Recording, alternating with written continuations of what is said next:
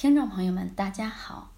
随着生活水平的提高，人们的饮食也越来越丰盛，经常的大吃大喝，在这个时候通常会引起一些胃部疾病，其中消化不良就是最常见的。今天我们就来讲一下消化不良的原因。引起消化不良的原因主要有两个方面。就是生理因素和饮食因素。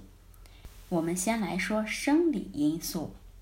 消化从咀嚼开始，食物分子越小，就越容易消化，养分也越容易吸收。咀嚼的时间越长，口腔所分泌的唾液就越多，可以减少胃部的负担。最后，咀嚼时间越长。会让我们越有饱足感，因为它会激活脑部神经，让人觉得吃饱了。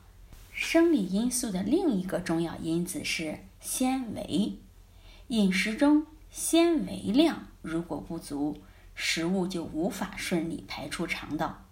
一旦停留过久，就会因为细菌和酵母的发酵，导致消化不良，出现便秘。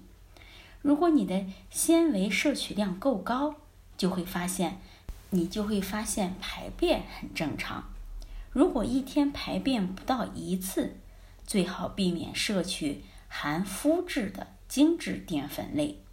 基本上，所有用白面粉做成的东西，包括面包、饼干、蛋糕和面条等，都应该避免食用。全麦面包虽然好。但便秘者最好完全避免食用小麦制品。然后说另一个饮食因素，食物下肚后就是胃的工作了。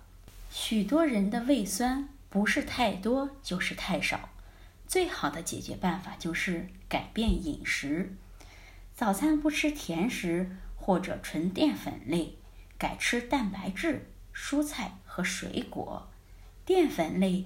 则只吃粗谷类，油脂是非常难消化的，不过却是健康的必要元素，尤其是那些荷尔蒙有问题的人。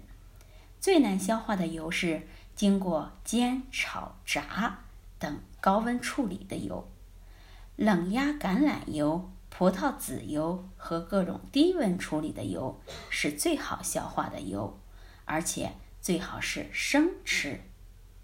好，这就是消化不良的原因。那么，希望大家在这方面有所注意。